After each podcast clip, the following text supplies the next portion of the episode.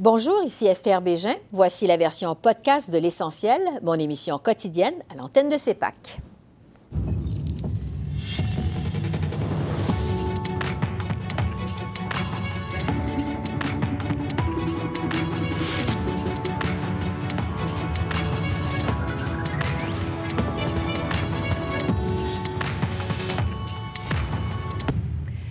Bonsoir, Mesdames, Messieurs. Ce jour 17 de la campagne électorale au Canada s'est déroulé, bien sûr, sur fond de mobilisation mondiale pour l'environnement. Trois des chefs en campagne ont pris part à la grande marche sur le climat à Montréal qui a attiré des milliers de jeunes au centre-ville et qui s'est déroulée en présence de la jeune militante d'origine suédoise Greta Thunberg. Justin Trudeau, Yves-François Blanchette et Elisabeth May ont donc participé à cette vaste mobilisation climatique, l'une des plus importantes de l'histoire de la métropole. Le chef libéral a d'ailleurs eu une rencontre avec Greta Thunberg. Voici donc les faits saillants de la journée. My message to, to all the around the world is is the same. Just listen and act on the current best available United Science, and um, I try not to focus so much on individuals, uh, and rather focus on on the whole picture, because so because it's easier to focus. I mean, of course, it's easier to just blame someone, and of course, he has a lot of responsibility which he has not and he's of course obviously not doing enough but we need to because this is such a huge problem this is a system that is wrong. So my message to all the politicians is the same to just listen to to the science and act on the science. Greta Thunberg a dit que vous n'en faites pas assez pour le climat. Le 19 juin dernier, elle tweetait que c'était honteux que vous déclariez l'urgence climatique en même temps d'acheter un pipeline il y a des gens dans la rue qui sont déçus que vous ayez acheté ce pipeline-là. Il y a des gens dans votre équipe aussi qui le sont. Vous n'atteindrez pas les cibles en ce moment que vous vous êtes fixé. Qu'est-ce que vous allez dire aux manifestants déçus dans la rue, tantôt qui manifestent justement contre l'inaction des gouvernements? Euh, d'abord, on reconnaît, et je l'ai reconnu directement à Greta dans notre conversation, qu'il faut en faire plus. C'est pour ça qu'on s'est fixé des objectifs ambitieux pour les prochaines étapes protéger 25% de nos terres, 25% de nos océans d'ici 2025. Euh, investir dans les énergies et les, euh, les, les technologies à zéro émission. Aujourd'hui, protéger la nature et utiliser la nature en plantant 2 milliards d'arbres pour protéger des changements climatiques. Mais par rapport à l'oléoduc, on s'est engagé que tous les profits de cet oléoduc vont être investis dans la lutte contre les changements climatiques. C'est un choix très différent des conservateurs et c'est ça d'ailleurs le choix auquel les gens font face dans ces élections. Un gouvernement qui a un plan ambitieux, qui reconnaît qu'on doit en faire plus et qui va en faire plus. Un parti conservateur qui refuse d'admettre que c'est une priorité de lutter contre les changements climatiques, qui choisit de se cacher aujourd'hui sont pas là pour les manifestations parce qu'ils sont pas là pour la lutte contre les changements climatiques. Depuis 30 ans, on demande à nos élus d'agir. On a été patients, on leur a donné le temps de présenter des idées, des plans, des projets. En 40 ans, aucun gouvernement au Québec comme au Canada n'a su présenter un plan de transition crédible. On sait déjà que celui qui est en préparation au Québec vise des cibles inférieures à celles décrétées par les scientifiques. Alors, notre confiance, elle est en train de s'épuiser. Notre patience aussi. On a vraiment une opportunité aujourd'hui. Avoir quelqu'un avec un effet mondial, une présence mondiale qui nous joint. François vient de le dire. La marche était déjà immense. Le monde de Québec, y en a assez. Et on a la chance aujourd'hui d'avoir quelqu'un qui a traversé un océan pour nous aider, nous supporter. Aujourd'hui, on a l'opportunité de vraiment faire un message, d'avoir des caméras partout sur la planète, nous entendre dire assez, c'est assez, on veut des changements et on veut des changements aujourd'hui. Le 15 mars, nous étions 150 000 étudiants et étudiantes à avoir voté la grève formelle. Aujourd'hui, nous sommes plus de 200 000. Notre mouvement s'élargit et on ne s'arrêtera pas tant que des lois courageuses et profondes ne sont pas menées. Alors, nous avons quelques messages. Tout d'abord, aux pétrolières, gazières et multinationales de la destruction. Vous avez beau avoir tout l'argent du monde. Combien êtes-vous? Combien êtes-vous? Vous êtes seul. Alors vous pourriez être des nôtres et investir vos milliards dans une transition qui exige beaucoup, mais qui promet bien plus.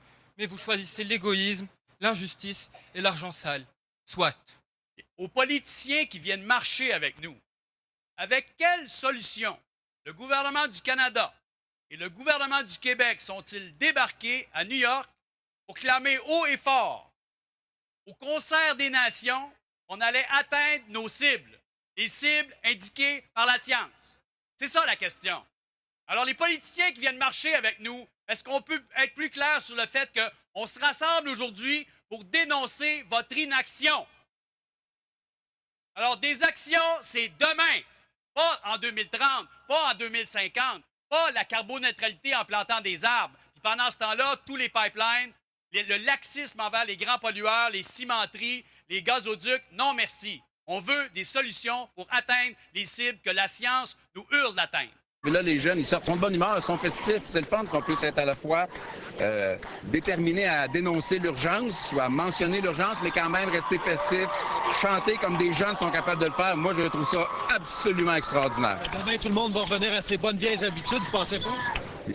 Ça laisse des traces. Ça laisse des traces, ces affaires-là. Si les, si les personnalités politiques sont prêtes à. Tu sais, moi, je suis pas arrivé, j'ai pas, pas de sécurité, j'ai pas rien, je me promène dans le monde, puis je parle au vrai monde. C'est ça qu'il faut faire. Les gens, les jeunes viennent nous parler, ils nous disent ce qu'ils pensent, ils nous disent ce qu'ils veulent, ils nous disent ce qu'ils veulent pas. C'est ça l'exercice d'une marche pacifique, c'est ça la, démocratie en pleine campagne électorale, c'est va voir le monde, écoute ce qu'on va te dire. Alors là, il y a toute une génération dans la rue. J'espère que demain, ça va avoir un peu changé quelque chose. Justin Trudeau faisait donc euh, campagne à Montréal aujourd'hui. Sans surprise, il a commencé sa journée par une promesse en matière environnementale. M. Trudeau a annoncé qu'un gouvernement libéral réélu lancera un programme ambitieux de plantation de 2 milliards d'arbres sur une période de 10 ans. On l'écoute. M. Trudeau, en même temps, en ce moment, on n'atteint pas les cibles. On n'a pas un plan pour atteindre les cibles qu'on s'est fixées. Là, vous, vous fixez des cibles plus ambitieuses, mais vous ne dites toujours pas comment on va y arriver. Quand les manifestants, comme Greta Thunberg, disent arrêtez de parler, agissez, ça s'adresse à vous aussi. Euh, en quatre ans, on a progressé euh, des trois quarts des cibles euh, qu'on avait adoptées, qu'on a acceptées, sur lesquelles les conservateurs n'avaient rien fait pendant plusieurs années. Donc, déjà en quatre ans, on a fait énormément de chemin et on va continuer à faire d'autres chemins. L'annonce d'aujourd'hui de, planter des arbres et de protéger euh, les écosystèmes vulnérables euh, va permettre de réduire d'encore 30 mégatonnes nos émissions d'ici 2030. On sait qu'on est sur la bonne voie, mais je reconnais absolument qu'on a plus à faire et on va le faire. Et c'est ça le choix auquel les Canadiens font face dans ces élections. En des conservateurs qui veulent rien faire pour, pour les changements climatiques ou nous qui comprenons euh, qu'on doit, doit lutter contre les changements climatiques pour l'environnement, mais aussi pour l'économie. L'augmentation euh, des gaz à effet de serre euh, de Trans Mountain est négligeable parce que c'est de, des c'est un oléoduc qui amène euh, du pétrole qui, autrement, est en train d'être transporté par euh, euh, du transport par rail ou des transports par, camion-citerne. et ça s'inscrit dans un plan où l'Alberta a mis une limite absolue dans, l'augmentation de ses émissions de gaz à effet de serre mais nous reconnaissons que de planter des arbres va réduire de 30 mégatonnes euh, nos émissions de gaz euh, de serre d'ici 2030. Euh, on sait que c'est une étape dans la bonne direction. Nous allons démontrer que 2 milliards d'arbres vont contrer de façon réelle les, les, augmentations de gaz à effet de serre partout au pays. Andrew Scheer a quitté Montréal tôt ce matin pour se rendre, lui, en Colombie-Britannique. Maxime Bernier et lui sont les seuls chefs de parti qui n'ont pas pris part à une marche pour le climat aujourd'hui. Mais le chef conservateur était tout de même représenté à Montréal par son candidat Joël Godin, responsable des questions environnementales dans son cabinet.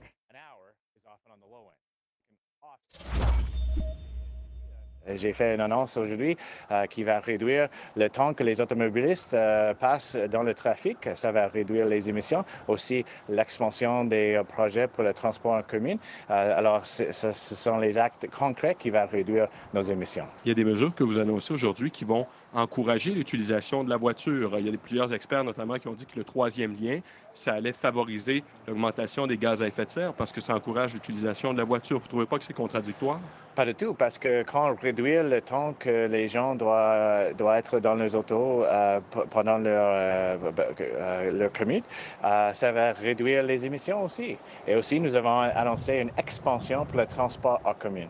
Alors, on va avoir un plan équilibré et ça va améliorer l'environnement et la qualité de vie pour tous les Canadiens. C'est toujours inspirant de voir des, un grand nombre de, personnes, spécialement les, jeunes, qui s'engagent dans les enjeux importants. Et je crois qu'ils euh, réalisent euh, aujourd'hui que le plan de Justin Trudeau ne fonctionne pas parce qu'il ne peut pas euh, avoir un aspect global dans son plan. Il y a des dizaines de milliers d'élèves, d'étudiants, d'étudiantes qui marchent dans les rues aujourd'hui. Vous ne serez dans aucun de ces événements-là.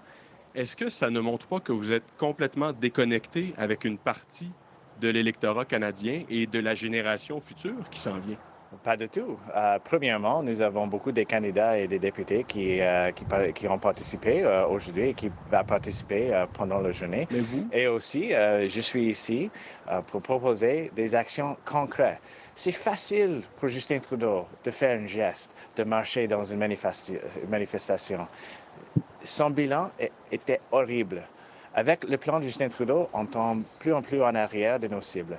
Alors, je suis ici avec une annonce, avec des, actions concrètes et ça, c'est tous les élèves veulent avoir l'action, pas seulement les mots. Beaucoup des, des, des, euh, placards disent l'action, pas mots. Alors aujourd'hui, j'annonce les actions que notre gouvernement va prendre. Jack Meeting a débuté la journée à Ladysmith sur l'île de Vancouver. Il a fait une annonce sur la thématique de la journée, c'est-à-dire l'environnement. Le chef du NPD s'est engagé à déposer une loi pour limiter la hausse des températures à 1,5 degré Celsius s'il est porté au pouvoir. Il souhaite aussi euh, créer un fonds de 40 millions de dollars pour protéger le saumon sauvage, nettoyer la côte et améliorer l'équipement de la garde côtière.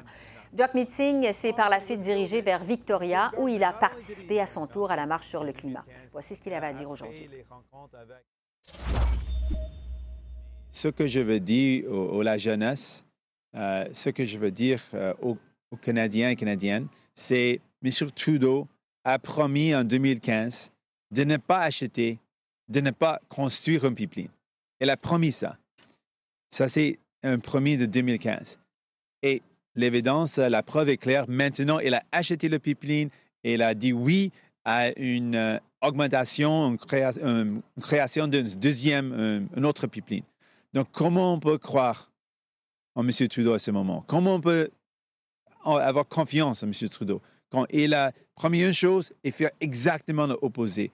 Euh, il n'est pas un leader en matière de changement climatique et, c'est clair. Et donc, on a continuer de mentionner et proposer nos propos pour euh, défendre l'environnement. Il faut avoir le courage de s'attaquer les grands pollueurs, les grandes entreprises qui continuent de polluer l'environnement. Il faut être audacieux avec nos engagements, d'avoir le courage de dire qu'on va et on peut changer la direction du pays. On peut annuler les subventions pétrolières. On peut s'assurer que les plus grands pollueurs payent leur juste part et on peut euh, on peut s'assurer qu'on défend la côte avec un, grand no à la Trans Mountain Pipeline. Donc, on analyse euh, maintenant cette deuxième semaine complète de campagne électorale au pays avec nos journalistes, Joël Denis, Altia et Daniel. Bonsoir à vous trois. Bonsoir. Euh, on va commencer par le sujet incontournable, la Grande Marche pour le climat à Montréal. On va parler d'abord des présents, euh, M. Trudeau, Mme May, M. Blanchette. Est-ce que, Daniel, je vais commencer avec vous ce soir, c'est un pari risqué pour les chefs en campagne d'être à cette marche? Bien, je pense qu'ils n'ont pas le choix, et sauf qu'on va voir, est-ce que les absents ont toujours tort? Est-ce que M. Scheer va avoir tort? Mhm. Est-ce que peut-être que M. Scheer, ça aurait pu être une erreur d'y aller? C'est sûr qu'il y avait un plus grand risque. Pour M. Trudeau, peut-être qu'il va se faire chahuter, peut-être qu'il y a des gens qui ne sont pas heureux avec certaines de ses décisions de son gouvernement, mais en même temps, c'est au cœur. Je pense qu'aujourd'hui, on peut dire que l'environnement est au cœur de la campagne électorale. Mm-hmm. Euh, et là, on va voir si les Québécois sont vraiment aussi environnementalistes qu'on le dit et comment les Canadiens réagissent aussi à, à cet enjeu-là. Est-ce qu'ils veulent vraiment mettre le cœur de l'avenir de la planète? Au centre de leurs décisions ou est-ce que c'est plutôt un moment passager on va revenir à des enjeux économiques au courant des prochains jours? Voir au cours des prochains jours, effectivement. Ouais. est-ce que c'est un bon calcul politique? Bien, ça aurait pu être un risque pour Justin Trudeau. Euh, s'il se fait euh, attaquer, euh, si on lui crie après durant la marche. Mais euh, la petite, la jeune Greta, elle a été assez encourageante envers le premier, le chef du Parti libéral maintenant. Durant sa conférence de presse, elle aurait pu prendre le moment de l'attaquer. On l'avait- Elle avait déjà envoyé un tweet en disant, tu sais, comme d'une une minute, tu dis qu'il y a une crise sur le climat, puis l'autre minute, tu approuves une pipeline. Euh, elle n'a pas dit ça ce matin. Alors, euh, je pense, je ne sais pas si eux, ils avaient, euh, lui avaient Oui. demandé de ne pas être trop critique. J'ai été surprise que Jack Meeting n'a pas choisi d'aller à Montréal. Oui. Il a participé à une marche du côté de Victoria. c'est ça. Mais je ne suis pas surprise que M. Scheer n'est pas allé à Montréal. Ça fait deux fois maintenant qu'il y a des discours où est-ce qu'on lui crie après durant sa conférence de presse. Oui. Je pense que ça, l'a- pu être un beaucoup- plus gros risque pour lui. Joël Denis, pensez-vous que M. Scheer aurait dû être à Montréal? Moi, je suis d'accord pour dire que les absents ont toujours tort, Oui. ultimement. Euh, je pense que c'est un principe bien établi. Et par contre, euh, je peux comprendre sa décision de ne pas y aller parce qu'il ne voulait pas prêter le flanc aux critiques. Son plan est jugé très sévèrement par plusieurs experts comme étant insuffisant.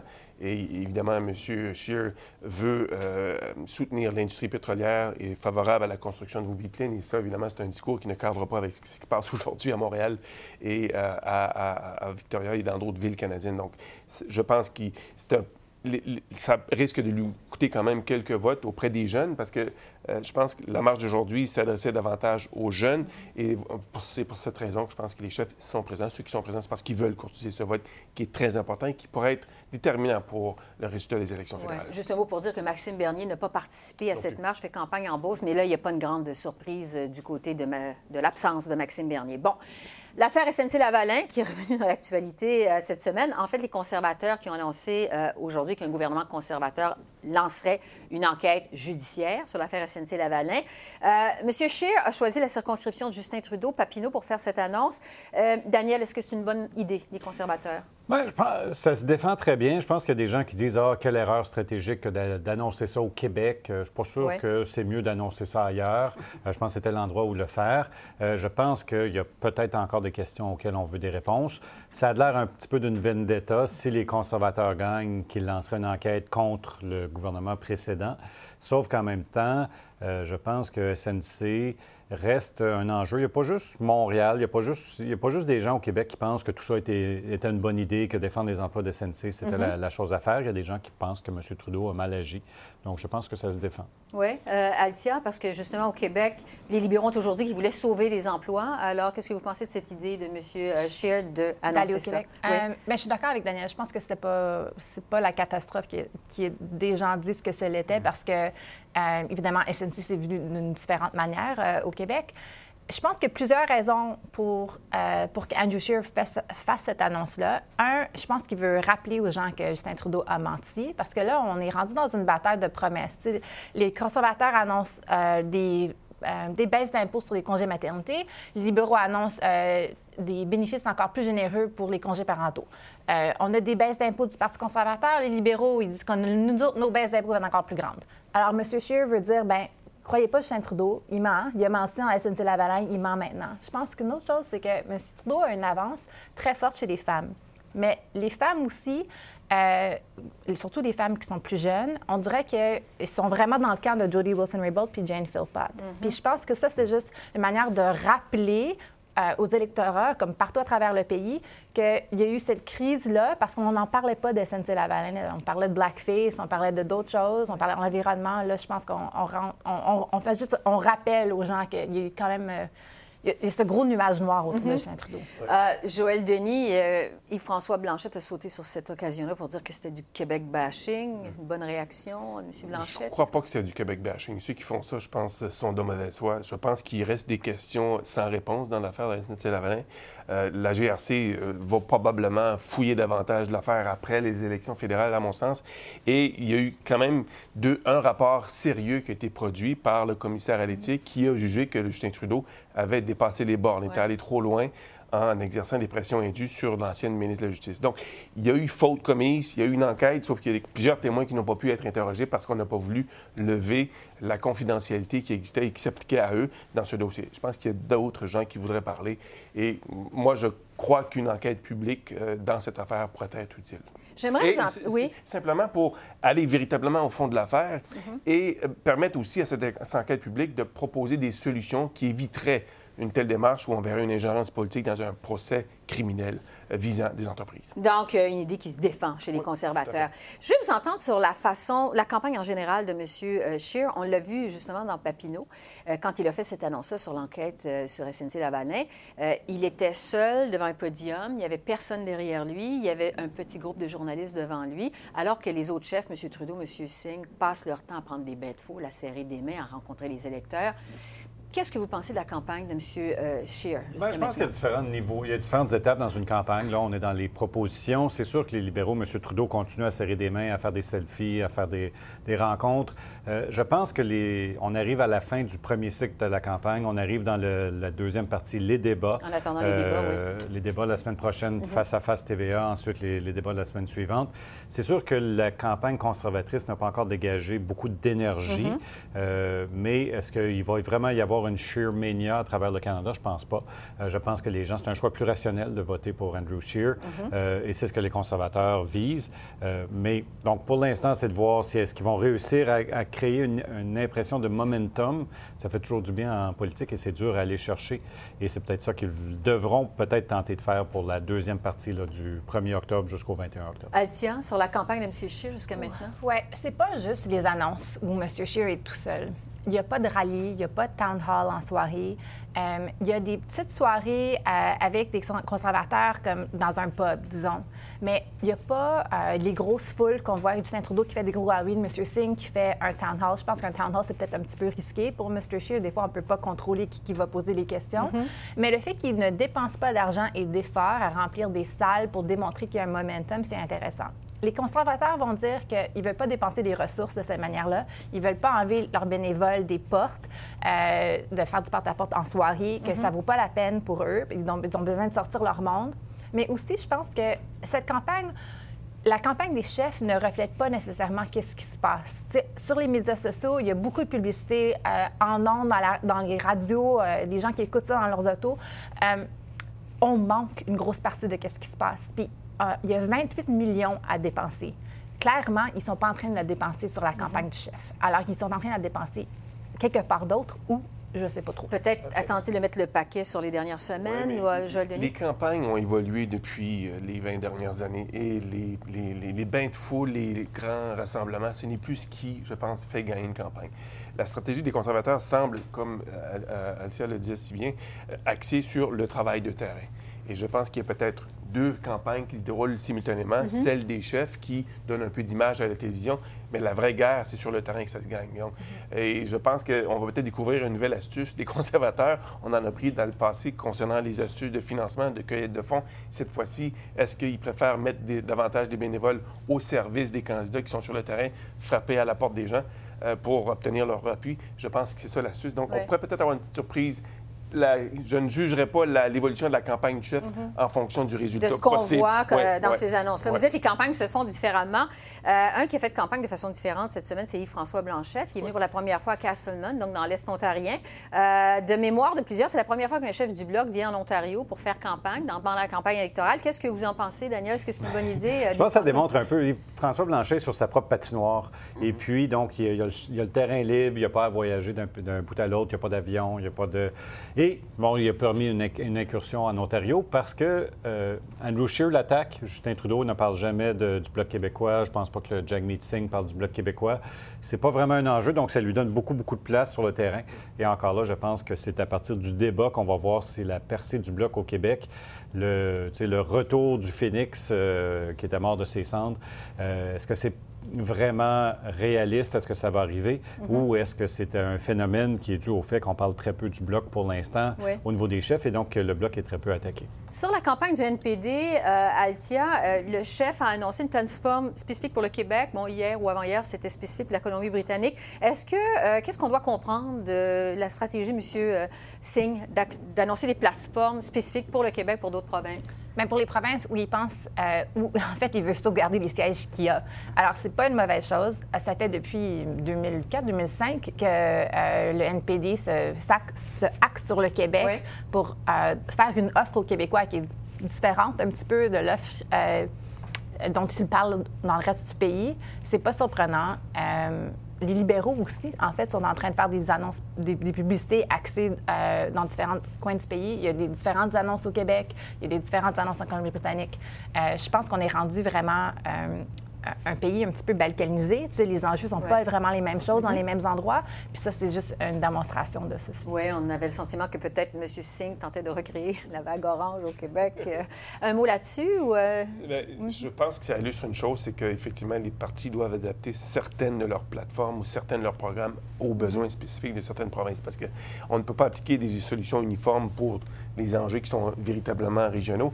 Et je pense que ça, c'en est l'illustration. D'ailleurs, quand j'étais en, en Colombie-Britannique durant ma tournée de, Oui, euh, cet cet été. été, ma foi, j'ai découvert une province qui portait peu attention à la scène fédérale. Euh, c'est- on est dans- vraiment dans un autre monde Mhm. et c'est peut-être aussi cette façon de pouvoir répondre à cette autre dynamique politique en Un Colombie-Britannique. mot rapide, euh, puisqu'on parle du NPD, parce que avant de vous laisser aller, je vais vous revenir sur la décision de la Cour suprême aujourd'hui concernant les sources journalistiques, mais je vais vous parler de la bataille dans Laurier-Sainte-Marie, parce qu'un sondage Main Street, euh, publié dans le Soleil d'aujourd'hui, nous apprend que Stephen Guilbeault mène dans le comté. C'est un comté qui appartient actuellement au NPD. Est-ce que ça veut dire que le vote du NPD s'en va actuellement chez les libéraux? Qui veut répondre? Bien, ça va être intéressant parce que M. Guilbeault est mis de l'avant. C'est une- les, les libéraux le voient dans une des publicités, euh, comme Altia disait, une publicité québécoise. M. Guilbeault est la personne qui a le plus de temps d'antenne sur l'environnement. C'est une vedette. Je pense c'est quelqu'un qui peut répondre aux attaques que- qui sont formulées contre le gouvernement Trudeau Mhm. sur leur gestion de- du dossier de l'environnement. Est-ce que le vote du NPD s'effondre au Québec? Ça reste à voir. Ça- beaucoup de signes l'indiquent. Est-ce que Mhm. le Bloc peut aller chercher ce vote-là? Est-ce que les libéraux vont le chercher? Le- Laurier-Sainte-Marie, c'est un, un endroit clé durant la campagne. Il nous reste à peu près une, euh, une minute. Euh, Joël Denis, je sens que vous vouliez ajouter un mot là-dessus. Voulez-vous dire quelque chose sur Laurier-Sainte-Marie Ben, très rapidement? Comme Daniel le disait, Oui. je pense que c'est une circonscription que l'on devra surveiller C'est parce sûr. que ça pourrait être un jugement sur le bilan environnemental de Justin Trudeau si jamais Stephen Guilbeault ne remporte pas la victoire Ouais. euh, dans Ça cette pourra en dire beaucoup. Bon, il nous reste deux minutes. Je vais vous entendre sur cette décision qui est tombée ce matin de la Cour suprême du Canada. Euh, dans l'affaire Marie-Maude Denis, la journaliste de Radio-Canada, finalement, les journalistes n'auront pas l'obligation de révéler leurs sources anonymes.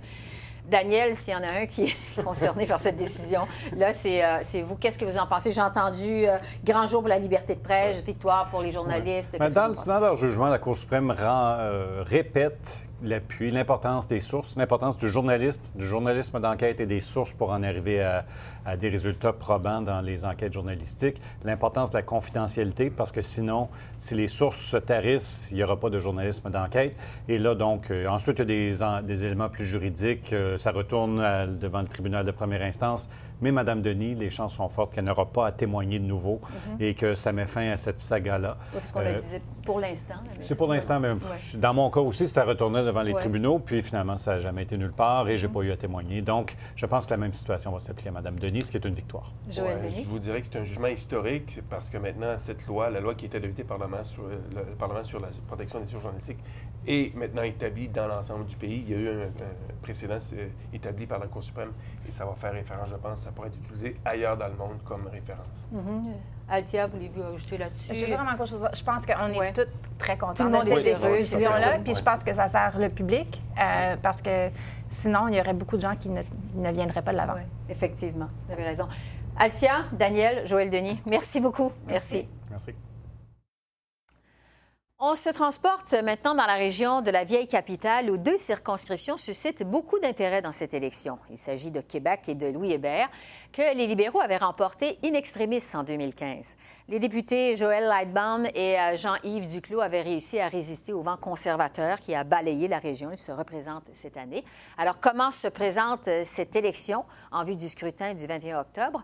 Mon collègue Marc-André Cossette a sillonné les rues de Québec et de Louis Hébert. Il a rencontré les candidats, pris le pouls des électeurs. Je vous laisse euh, sur ce portrait qu'il nous a préparé.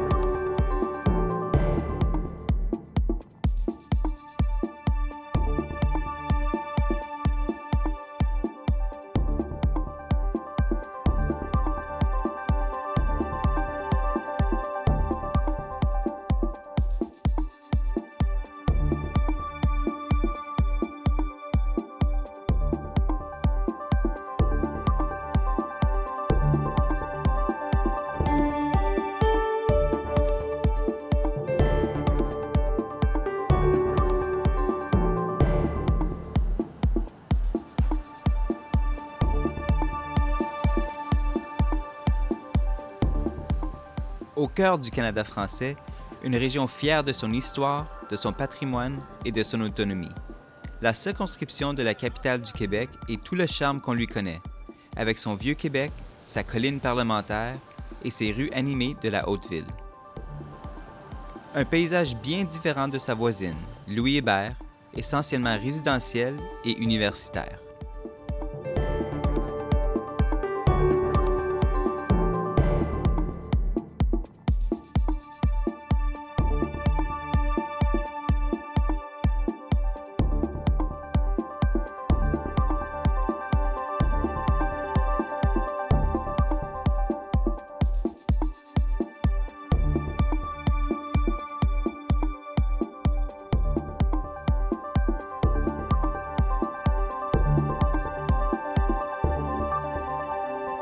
La région de Québec a été un terreau fertile pour les conservateurs lors des dernières élections fédérales. Sur 11 sièges, ils en ont remporté 9 et ils espèrent désormais consolider leurs acquis. Mais les libéraux résistent dans leurs deux comtés de Québec et de Louis-Hébert, tels les irréductibles gaulois d'Astérix. Bonjour, je m'appelle Duclos. Je vais être candidat pour les prochaines élections. Jean-Yves Duclos se trouve bien loin des amphithéâtres qu'il a laissés en 2015, alors qu'il était professeur d'économie à l'Université Laval. Ministre des Familles, des Enfants et du Développement social depuis maintenant quatre ans, il se dit fier de défendre le bilan de son gouvernement. C'est à la fois une fierté et un défi. Fierté parce qu'on a fait beaucoup pour la région de Québec, des gros dossiers, dont le réseau de transport, le chantier des vies, le pont de Québec, le diamant qui est juste ici à côté, beaucoup d'autres projets structurants pour ma circonscription et pour ma région. Mais un défi parce qu'on a besoin de continuer. En 2019, on ne se le cachera pas, les gros défis environnementaux et économiques sont majeurs et c'est pour ça qu'il y a encore beaucoup de travail à faire. Dans la circonscription voisine, devant les Halles de Sainte-Foy, même son de cloche du député libéral sortant. Je me présente, je m'appelle Joël Lightbound, je suis votre candidat du Parti libéral ici dans Louis-Hébert. Élu à 27 ans seulement, Joël Lightbound n'a pas été nommé l'étoile montante de la Chambre des communes par ses pairs en 2017 pour rien. Secrétaire parlementaire au ministre des Finances, il est régulièrement dépêché devant les caméras pour défendre les positions et la performance du Parti libéral. Ma motivation première, c'est la réduction des inégalités, euh, de voir a une meilleure distribution de la richesse au Canada, qu'on s'occupe de notre monde euh, de manière substantielle. Mais quand je regarde que Statistique Canada nous a annoncé qu'on avait baissé en trois ans la pauvreté de 20% au Canada, de 40% chez les enfants, les gens de Louis Hébert sont des gens de, cœur, qui ont une conscience sociale assez élevée, euh, à qui ça parle, ce genre de, de résultats-là. Euh, mais c'est sûr aussi, après, bien, les gens peuvent juger maintenant mieux de mon travail. Ils m'ont vu aller depuis euh, quatre ans.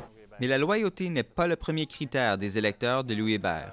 La preuve, ils ont élu des députés de quatre partis différents lors des quatre dernières élections fédérales. Et la course n'est pas gagnée d'avance dans la circonscription de Québec non plus. Ancien château fort du Bloc québécois, ces électeurs ont récemment flirté avec le NPD en 2011 avant de donner une chance aux libéraux en 2015. La performance des chefs dans ces deux comtés-là va être primordiale. Si M. Trudeau ne fait pas une performance euh, à la hauteur, ils peuvent perdre leur siège.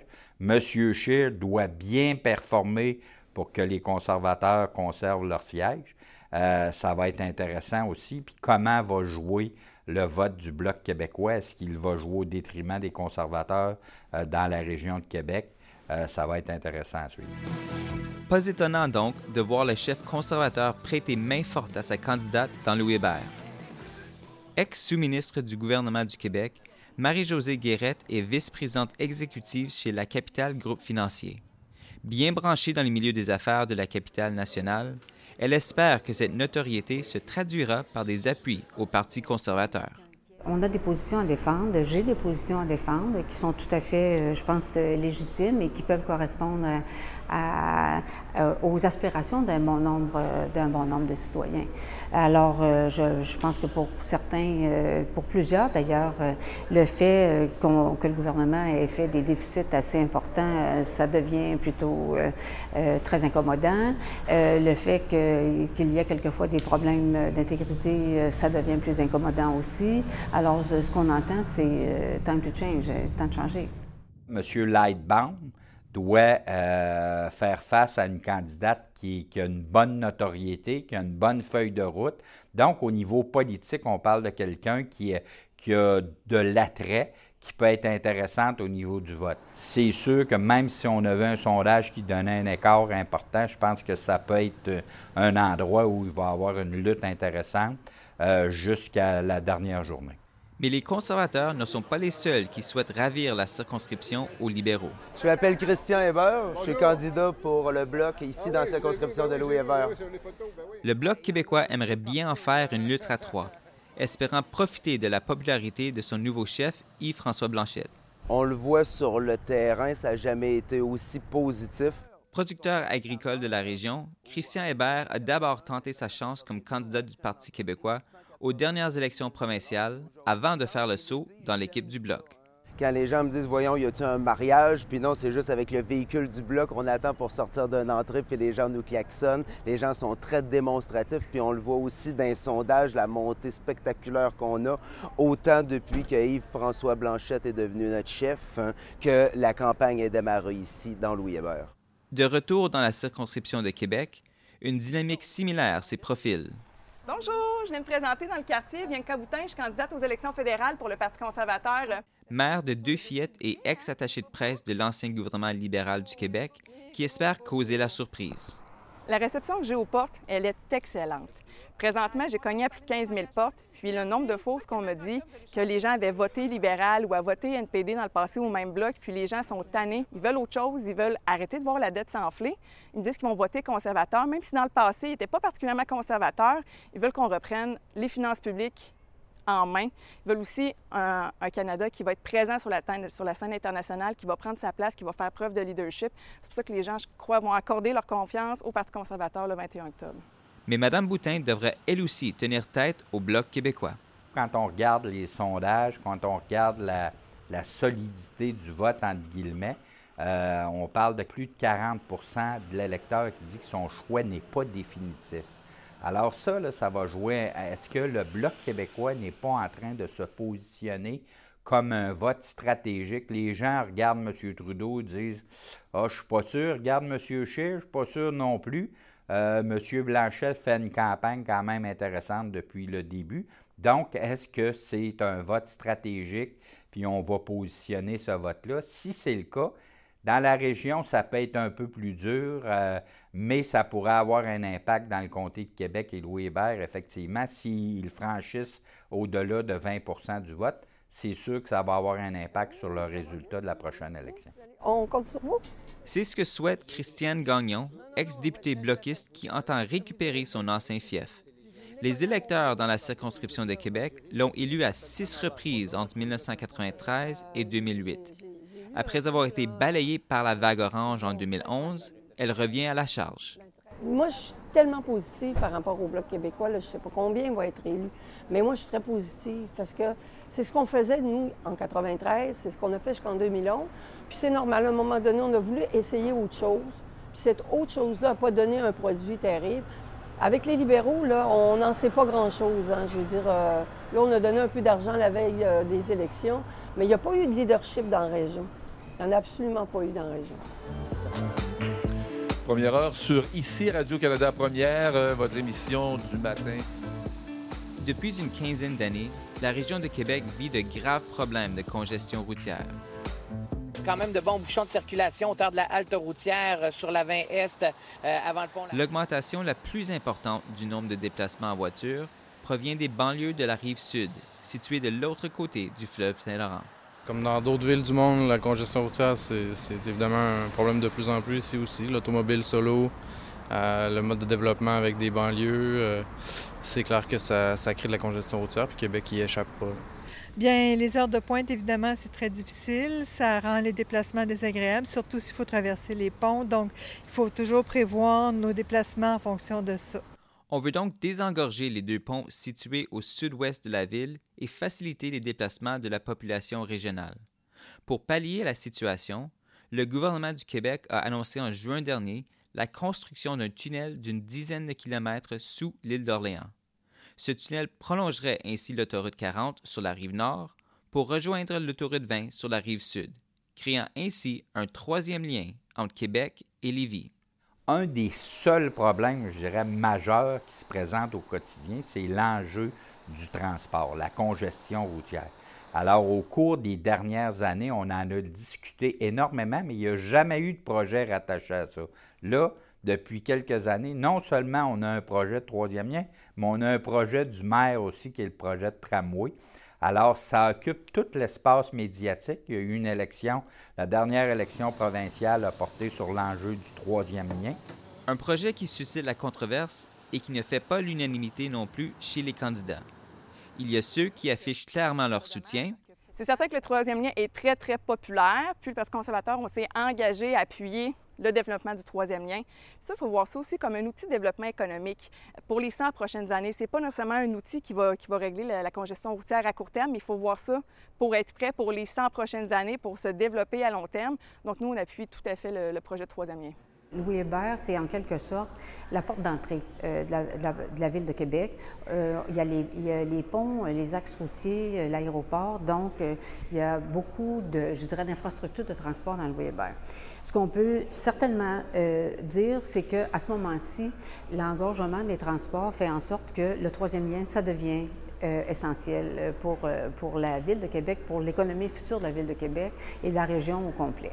Il y a ceux qui émettent de grandes réserves et qui priorisent le transport en commun. Nous, on l'a dit euh, de manière assez claire depuis, depuis notre élection en 2015 que la priorité au niveau des infrastructures, c'était les infrastructures vertes, le transport en commun. Euh, donc, par rapport au gouvernement Legault, s'il y a des aspects où on peut collaborer, on est très ouvert à recevoir une proposition, à l'évaluer. Euh, mais en ce moment, on ne sait pas combien il en coûterait d'un troisième lien. Est-ce que c'est un projet de 1 milliard, de 4 milliards, de 10 milliards? Euh, il reste beaucoup d'étapes à franchir et il n'y a pas de demande de la part du gouvernement de la CAQ. Donc, pour nous, la chose responsable, c'est de dire, ben, quand il y aura une demande, on garde l'esprit ouvert. Euh, s'il y a un aspect transport en commun, on serait intéressé à voir où on peut collaborer, mais sans savoir combien ça coûte, c'est un peu prématuré de se positionner. Puis je vois avec un petit peu de... Donc, je pense que ça alimente un peu le cynisme de la population de voir les conservateurs promettre qu'ils seront là euh, sans même savoir combien il sera demandé du fédéral pour ce genre d'infrastructure-là, sans savoir le coût. Demain matin, le troisième lien, est-ce qu'on en a besoin? Il y a des professionnels. Vous n'allez pas, je ne vais pas euh, m'inventer ingénieur dans le domaine. Il y a des gens qui travaillent là-dessus. Vous ne nous ferez pas dire que le transport en commun n'est pas prioritaire. Puis éventuellement, le pari que François Legault a pris, que est-ce que dans les 20 prochaines années, on va devoir investir dans nos infrastructures de façon majeure pour traverser le fleuve? Bien sûr, puis on va décider comment, puis comment on va avoir du transport en commun, puis comment on va le faire de façon durable et innovatrice. Et il y a ceux qui attendent d'en savoir plus sur le projet avant de se positionner. J'ai écouté M. Legault, puis il m'a dit je vais attendre les coûts. Donc moi, je n'irai pas plus vite que le premier ministre. Comme tout le monde à qui je parle, on est en attente de plus d'informations. Le gouvernement du Québec nous a promis que des informations additionnelles allaient être fournies en 2020, qu'un projet allait être déposé avec des coûts, avec des analyses économiques et environnementales. Donc, ils nous ont demandé de la patience. Quand je dis nous, c'est moi comme élu, mais aussi tous les gens dans la région de Québec. Et quand le projet sera mieux connu, ben, on pourra en parler de manière plus informée. Le pari que le gouvernement Legault a pris, c'est aussi celui de réaliser un projet qui divise la population. En août, un sondage léger, le Journal de Montréal LCN, nous apprenait que 55% des gens de la région de Québec voudraient utiliser les sommes prévues pour le troisième lien pour améliorer l'état du réseau routier existant. Je pense qu'au lieu de construire un troisième lien, on devrait investir dans un métro, des solutions de transport en commun globales. Puis je pense que faire les deux, c'est pas nécessairement une meilleure idée. On devrait tout investir euh, dans le transport en commun. Je suis contre. Pourquoi? Ben, je trouve qu'il n'y a pas assez de population sur la rive sud ça, pour justifier euh, des travaux euh, d'autant d'envergure et les coûts. Et puis, je pense qu'on devrait plus travailler sur le transport en commun. Parmi les opposants au projet, on retrouve huit groupes environnementalistes qui déplorent l'étalement urbain qui découlerait du troisième lien. Moi, je fais confiance au gouvernement provincial. Je suis convaincue qu'ils vont, vont, monter un projet qui va respecter les normes environnementales. Donc, je leur donne toute ma confiance. Puis, les gens ont demandé un troisième lien à Québec. Moi, je respecte ça. Les conservateurs, on s'est engagés derrière eux à appuyer ce projet-là. Puis, mais je leur fais confiance. Ils vont respecter toutes les normes environnementales. Puis, si on a des questions, on les posera. Mais pour les environnementalistes, les réponses sont déjà connues. L'augmentation de la capacité routière contribue forcément à l'accroissement de la congestion et des émissions de gaz à effet de serre. Le troisième lien, euh, c'est un non-projet qui ne fait, qui fait pas de sens. On a des problèmes de congestion à Québec, mais on a des problèmes de congestion parce qu'on a massivement investi depuis 50 ans, principalement que dans le réseau autoroutier. Et, et ça, en transport, on le connaît maintenant, on le sait maintenant que d'ajouter des infrastructures en transport pour répondre aux besoins du transport automobile ne font qu'aggraver les problèmes de circulation. Le cas du troisième lien se situe dans un tout autre ordre d'idées. Il est nécessaire pour des fins de stratégie de développement régional de la capitale nationale. Il est nécessaire depuis longtemps, il est encore nécessaire avoir un projet dans lequel on va investir 5 à 10 milliards, qui va avoir des impacts négatifs sur notre bilan de gaz à effet de serre, qui va avoir un bilan négatif sur l'étalement urbain, même si on nous promet de prendre des mesures extraordinaires pour que cette fois-ci, on réussisse enfin à endiguer l'étalement urbain, euh, ça ne fait, ça fait pas de sens. L'option de développer le transport en commun est également mise de l'avant par les libéraux. Quelques semaines avant le début de la campagne électorale, ils ont confirmé une aide de 1,2 milliard de dollars pour finaliser le projet du tramway de Québec. Dès 2026, les citoyens de Québec auront accès à 35 stations situées sur un parcours de 23 km. Cet après-midi, on franchit une étape cruciale pour doter Québec d'infrastructures modernes et efficaces les gens de Québec vont enfin avoir accès à des services de transport en commun dignes du 21e siècle. La congestion, c'est une question de, perte de temps, de frustration au volant, euh, aussi d'insécurité. On sait on sait quand on part, mais on ne sait pas quand on arrive au point, final. Ça affecte aussi la qualité de vie des familles, des gens qui passent trop de temps dans leur voiture. Avec le réseau de transport que le fédéral va financer au cours des prochaines années à Québec, c'est un réseau de transport majeur qui va décongestionner la région de Québec. Mais le candidat bloquiste accueille l'annonce du financement fédéral avec une bonne dose de scepticisme ça reste encore et toujours des promesses, hein. que ce soit euh, notre chef Yves-François Blanchette, mais que ce soit le premier ministre du Québec. Toujours le même discours nationaliste, mêlez-vous de vos affaires. C'est nos sous à nous autres, de tous les Québécois qu'on a contribué, puis qu'on doit s'aîner avec des conditions, comment on va les utiliser. Hein. C'est à nous autres de décider ça, et c'est par des projets qui sont innovateurs qu'on va y arriver. Hein. Et c'est personne qui va nous les imposer, c'est nous autres qui vont prendre ces propres décisions-là. Force est de constater que la jalouse défense de l'autonomie québécoise occupe une place de choix dans ces élections. À peine quelques heures après leur déclenchement, le premier ministre du Québec a mis carte sur table en ce qui concerne un dossier particulièrement épineux. Je demande à tous les chefs fédéraux de prendre l'engagement de ne pas participer à aucune contestation judiciaire de la loi 21.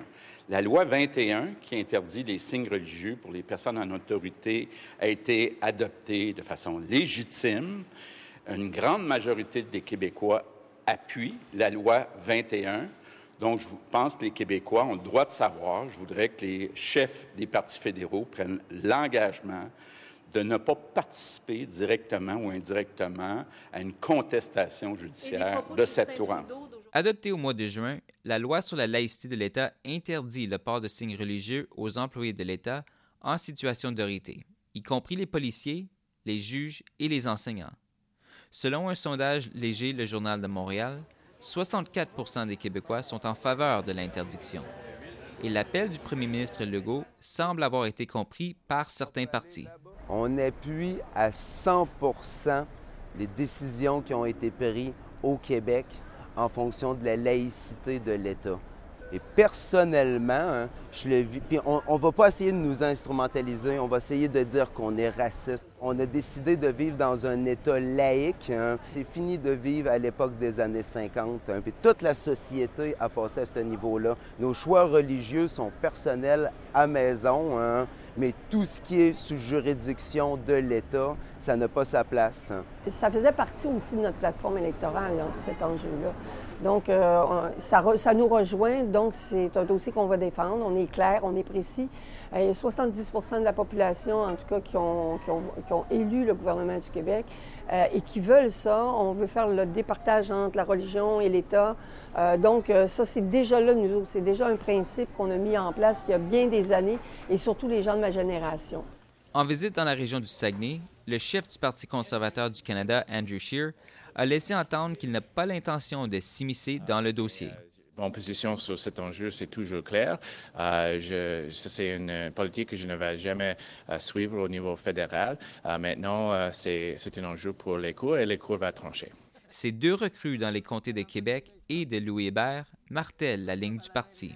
C'est un sujet qui, touche à la compétence euh, provinciale ici des, employés de l'État. Donc, on va respecter la décision du gouvernement provincial sur la loi 21. On ne s'impliquera pas du tout, euh, on ne contestera pas la loi 21. On les laisse, euh, on respecte la décision du gouvernement provincial. C'est une décision qui a été prise par l'Assemblée nationale, qui est l'instance démocratique la plus, la plus importante au, Québec, bien sûr. Donc, nous respectons ça, je respecte ça, et je respecte cette, cette compétence-là, bien entendu. Des réponses donc claires. Du côté des libéraux, on insiste qu'il est trop tôt pour se prononcer définitivement. Euh, je pense que tout le monde euh, s'entend pour dire une chose. Si le gouvernement de M. Trudeau est réélu, ils vont contester la loi devant les tribunaux. Quand vous répondez à une question en disant pas maintenant, ça veut dire que si vous êtes reporté au pouvoir, vous avez l'intention. Ils ont toujours été clairs là-dessus, entre guillemets, sauf en campagne électorale où c'est pas clair. Pour moi, la, position, elle n'est pas floue. Quand on dit on n'a pas l'intention en ce moment d'intervenir, mais en même temps, il n'y a même pas de jugement en première instance qui a été rendu, euh, ça serait justement euh, irresponsable de se priver de la prérogative de pouvoir intervenir du point de vue fédéral sans qu'il y ait de jugement qui a été rendu. Mais de toute manière, que le fédéral intervienne ou pas, euh, c'est une loi qui est contestée en ce moment par des groupes de Québécois qui le font de manière tout à fait légitime et qui va se rendre jusqu'en Cour suprême que le fédéral intervienne ou pas. Il y en a certainement qui vont dire que c'est un peu large du Parti libéral de ne pas prendre une position encore plus ferme sur ce dossier-là. Les gens s'attendent à peut-être plus. Euh, du justement le parti qui se veut le défenseur de la charte. Qu'est-ce que vous répondez à ces gens-là qui sont justement déçus par peut-être le, manque de conviction qu'ils perçoivent dans la réponse du Parti libéral? À la fois, c'est à nouveau une question de valeur et de responsabilité. Les valeurs libérales sont très connues, c'est d'éviter la discrimination, euh, d'éviter l'insécurité, donner à tous et à toutes une chance d'être bien au Canada en 2019, mais aussi un respect de comment les choses évoluent et, et incluant les choses qui, évoluent dans un cadre judiciaire. Donc un gouvernement euh, responsable doit être euh, à l'écoute de toutes les procédures judiciaires, peu importe quelle elle peut être. on ne sait pas ce qui va se passer et le gouvernement fédéral doit de toute manière, peu importe les circonstances et les conditions, réagir de manière responsable. Chose certaine, dans l'arène politique, comme ailleurs dans la société québécoise, le débat sur la loi sur la laïcité de l'État est loin d'être tranché, y compris parmi les nouveaux électeurs. Je pense que la laïcité n'a pas la même connotation qu'elle avait quand, par exemple, la, Révolution tranquille est arrivée. Quand la Révolution tranquille est arrivée, c'était... Ben, j'étais pas là, là, mais de ce que j'ai l'impression, c'était que c'était pour, justement, se séparer de l'espèce de, de, dogmatisme, si on veut, de la religion qui avait vraiment une emprise. Puis c'était une religion, la religion catholique, qui avait mm-hmm. vraiment une emprise... Euh, omniprésente sur la population. Aujourd'hui, la laïcité, c'est plus une ouverture à la différence qu'autre chose. C'est pour ça que c'est important. Fait que moi, c'est dans ce sens-là que j'ai un petit X sur l'interdiction de, de port de signes religieux pour les gens qui sont des employés de l'État et non des représentants de l'État. c'est mon, point de vue. On s'entend pour dire que les signes religieux des, religions plus, euh, qui sont plus étrangères à nous, par exemple, on va dire le sikhisme et l'islam, sont, beaucoup plus, euh, je vais utiliser l'adjectif ostentatoire parce que j'en ai pas de meilleur en tête, là, mais ils sont beaucoup plus visibles alors, j'ai l'impression qu'on s'attaque plus à ces religions-là, puis justement, Ben, mais bon. Moi, je suis pas d'accord avec ça, vu que les catholiques ont eu ont à retirer leur croix, ont à retirer leurs petits bijoux, ce qui n'était pas le cas, je pense, avec la, la charte euh, du gouvernement euh, marois. Euh, un charte des valeurs, que ça s'appelait? Un charte des valeurs, oui. Euh, où ces bijoux-là étaient autorisés. Puis là, là c'est à ce moment-là que oui, je suis d'accord qu'on viserait, mais on a retiré euh, le crucifix du Parlement. on retire graduellement les crucifix euh, des hôpitaux et des, des, lieux scolaires.